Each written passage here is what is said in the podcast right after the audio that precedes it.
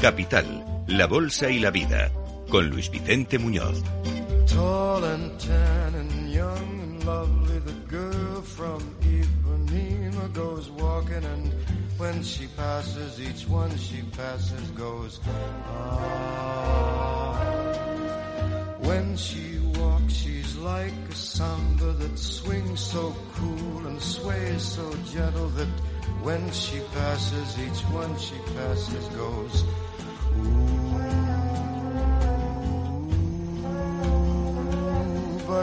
watch her so sadly. How can I tell her I love her? Yes, I would give my heart gladly. But each day when she walks to the sea, she looks straight ahead, not at me. Tall and tan and young and lovely, the girl from Ipanema goes walking, and when she passes, I smile, but she doesn't see. Doesn't see. Olha que coisa mais linda, mais cheia de graça, ela menina que Y aquí nuevamente abrimos este espacio habitual de finanzas conductuales que protagoniza Ana Fernández Sánchez de la Morena, pionera en España en la divulgación de este conocimiento de la psicología financiera con la perspectiva de los inversores, con este, esta aproximación económica. Ana, ¿cómo estás? Muy buenos días. Muy buenos días. Me alegra verte de nuevo en este encuentro habitual en el que poco a poco nos vamos conociendo mucho mejor, aunque no sé si es mejor saberlo o no saberlo. Bueno, yo creo que el conocimiento y la información nunca está de más. Lo importante es hacer un buen uso de ese conocimiento y de esa información para que conocernos más nos permita tomar mejores decisiones y sobre todo decisiones que sean más coherentes y equilibradas con cómo somos no con cómo nos gustaría ser o con qué queríamos que ocurriera, sino que realmente aquello que conecta con nosotros. Esa es nuestra motivación, aunque es verdad que en algunos casos cuando conocemos y hablamos de los sesgos, pues es que es como si despertáramos, ¿no? Como si de repente dijéramos, ah, pero sí es verdad. Si tenemos este automatismo con lo feliz que se vive a veces en los sesgos, sin darse cuenta de la realidad. Sí, nos quedamos con el refranero popular que siempre decimos que tiene asociado un sesgo, pero mm, se vive a veces bien en la, en la en el desconocimiento, ¿no? La ignorancia. En la ignorancia, que no me salía la palabra, ¿no? Eso, eso, decía Napoleón, ¿no? Que el más tonto es el más feliz, pero porque el desconocimiento y la ignorancia... Son sinónimos. Pues, son sinónimos de, de, de, la felicidad, no hay preocupación. Pero bueno, yo creo que aquí lo que tratamos de, sobre todo de, de transmitir a los oyentes es la importancia que tienen esos sesgos cognitivos, esos atajos mentales que hace nuestro cerebro de una forma automática y lo hace en todas las, en todas las facetas de la vida, pero traerlo, digamos, a, a, las finanzas y de hecho hay muchísima información ya científica sobre psicología económica y eso es un poco lo que queremos traer aquí, o sea que no hay que tener miedo, sino hay que hay que tener los oídos abiertos y nunca mejor dicho a escuchar qué es esto de los sesgos, qué sesgo nos puede nos puede afectar más a nosotros o cuál nos afecta menos. Pues venga, estamos preparados. Vamos a ver hoy a quién despertamos de su sesgo eh, ignorado, desconocido. Hoy, ¿qué sesgo vamos a enfocar?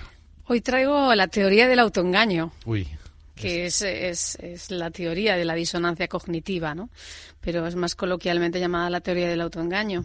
¿Cómo es una, defines? Es, eh, realmente la teoría del autoengaño es, eh, hace referencia a tener un conflicto entre lo que pensamos, lo que creemos y lo que hacemos. Un conflicto entre esas tres áreas lo que pensamos, lo que creemos y lo que luego finalmente hacemos. Sí, o ese conflicto en el que tenemos dos pensamientos que son opuestos. Ahí se genera una disonancia cognitiva.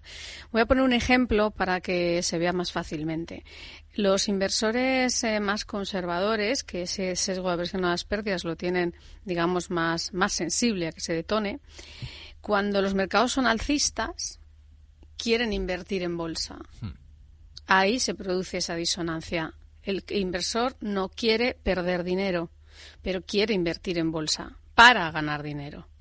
Pero realmente su importancia a la hora de tomar una decisión de inversión ha de ser preservar el capital. Sin embargo, ocurre esa disonancia. Inviertes en activos de riesgo porque quieres creer que el mercado va a seguir siendo alcista y tú no vas a perder. No es que cambien las prioridades, tus prioridades, sino que simplemente te dejas, eh, te autoengañas, ¿no? Vas buscando la ganancia. Eh, esa, esa, es, es esa, realmente esa disonancia cognitiva que hace el cerebro, que es buscar eh, aquello que confirma lo que nosotros queremos creer. El sesgo de confirmación, que en alguna ocasión hemos tratado. Exactamente, el sesgo de confirmación está muy vinculado a este sesgo. Otro ejemplo de disonancia son aquellos que deberían tomar beneficios porque ya la rentabilidad esperada ha llegado al punto esperado y no venden porque creen o quieren creer que el mercado va a seguir subiendo. Porque quieren más. Porque quieren más, pero hay una disonancia entre que ya ha llegado algo a lo que tú sabes que debería ocurrir y que debes bajarte de ese, de ese activo, sin embargo sigues. Entonces, en ese momento, ¿qué haces? Buscas información para apoyar tu tesis de que el mercado siga subiendo, porque en el fondo no quieres que ocurra lo que, lo que no quieres que ocurra, que es que tú pierdas valor y que esa posición que ya alcanza tu rentabilidad baje. Otro ejemplo. A ver que tiene que ver también sobre todo con el, con el efecto de dotación, ¿no? de dar, atribuir a las cosas más valor por el hecho de ser nuestras, es el mantener las acciones que están en pérdidas, creyendo que van a subir más que si vendes esa acción y compras otra compañía. Hmm. Otra forma de autoengaño, claro. Todas son formas de autoengaño. Que en cierto modo generan autocreencias, ¿no? Las van construyendo. Claro, vas, vas autoengañando, tus creencias están ahí pero tú vas, eh, tú vas buscando reducir la, la, disonancia cognitiva porque una disonancia, estar en conflicto con uno mismo, te hace sentir mal. De hecho, esta teoría de disonancia cognitiva eh, la creó Leon Festinger, un psicólogo en el año 1957, o sea que hablamos de hace ya muchos años, y él realmente lo que, lo que veía es que las personas buscaban reducir su, su disonancia buscando información que le convenciera de que lo que estaba haciendo era menos malo o incluso podía ser bueno. El, experimento que él hizo fue poner a, un grupo de personas a hacer una tarea eminentemente aburrida, con objetivamente aburrida. A la mitad de ellos les pagó 20 dólares por persona y a la otra mitad les pagó un dólar. Entonces, los que fueron pagados con un dólar claramente eh, sabían que esa, esa actividad era tremendamente aburrida y a ellos no les beneficiaba en nada. Sin embargo, lo que hicieron fueron crearles una serie de pensamientos asociados a lo que estaban haciendo, como que esa tarea tenía otras bondades y que iban a ser experimentos buenos para, para obtener conclusiones importantes para algún estudio. Y cuando hicieron la valoración y la evaluación de la tarea, los que fueron pagados bien y los que fueron mal pagados, pero intencionadamente eh, convencidos, hicieron una valoración exactamente igual. La misma. La misma. Fíjate. Y entonces ahí fue donde él vio que, que el ser humano trata de reducir su disonancia. Lo hace de una forma automática, pero lo puede hacer, evidentemente, eh, inducido por otro. Este sesgo de disonancia cognitiva, ¿con qué otros sesgos tiene en pareja o tiene conexión? Pues mira, en pareja con el sesgo de aversión a las pérdidas, como los ejemplos que he ido poniendo, el sesgo de confirmación que hemos comentado, el sesgo de dotación, que es, atribuir un, valor a las cosas, y el sesgo de anclaje, porque nosotros vamos a anclar una información que previamente hemos confirmado y sobre esa información es sobre la que vamos a poder tomar decisiones. Terapia que nos recomiendas para aquellos que somos conscientes, aunque sea ahora mismo, de que podemos ser víctimas de esta de este impostor de autoengaño. Pues mira, yo tengo cinco puntos para terapia, ¿no? Uno es prestar atención a la primera señal. Esa primera señal suele ser un malestar físico o emocional. ¿Ah, Cuando tú estás haciendo algo o has, has decidido hacer algo y dices, uy, creo que me equivoqué. Esa primera señal, como ya le di al botón, ya envié ese correo, ya mm, creo que me equivoqué. Esa es una primera señal que te está diciendo tu cuerpo hay una incongruencia entre lo que tú has hecho y lo que realmente estabas sintiendo. El segundo es aquello de no debería. Es como yo no quiero no quiero perder dinero, no debería invertir en renta variable. Ese no debería que también aparece ahí, lo que hay que hacer es para mí escribir cómo te sentirías si ocurre el escenario alcista y si ocurre el escenario negativo o pesimista. Y cómo me he sentido en otras ocasiones cuando ha ocurrido esto. En lugar de autoconvencernos, tratar de objetivar.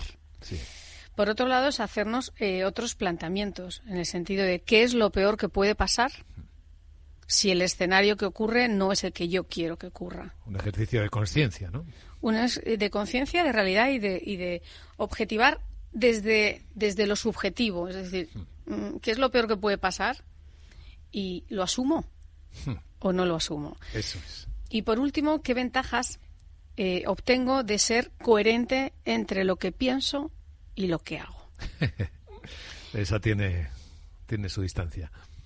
Sí, pero eh, hay muchas ventajas en ser coherente, genera mucho bienestar. ¿Qué ocurre? Que la coherencia del bienestar es el que está asociando a esa disonancia que el propio cerebro va a tratar de reducirla. Entonces, fíjate, como hablamos siempre, ¿no? Ese, el, cerebro, los atajos mentales y, y todos los sesgos tienen que ver con reducir al máximo nuestro malestar emocional o físico y el cerebro busca esos atajos mentales para generarnos un bienestar, aunque sea un autoengaño. Increíble este sesgo. ¿Con qué frase nos vamos a quedar hoy pensando, Ana? Para hoy traigo una de Gandhi que dice, la felicidad se alcanza cuando lo que uno piensa, lo que uno dice y lo que uno hace están en armonía. Todo un desafío. Ana Fernández Sánchez de la Morena, fundadora y CEO de AFS Finanzas, Finanzas Conductuales. Muchas gracias. Muchas gracias. Hasta la próxima.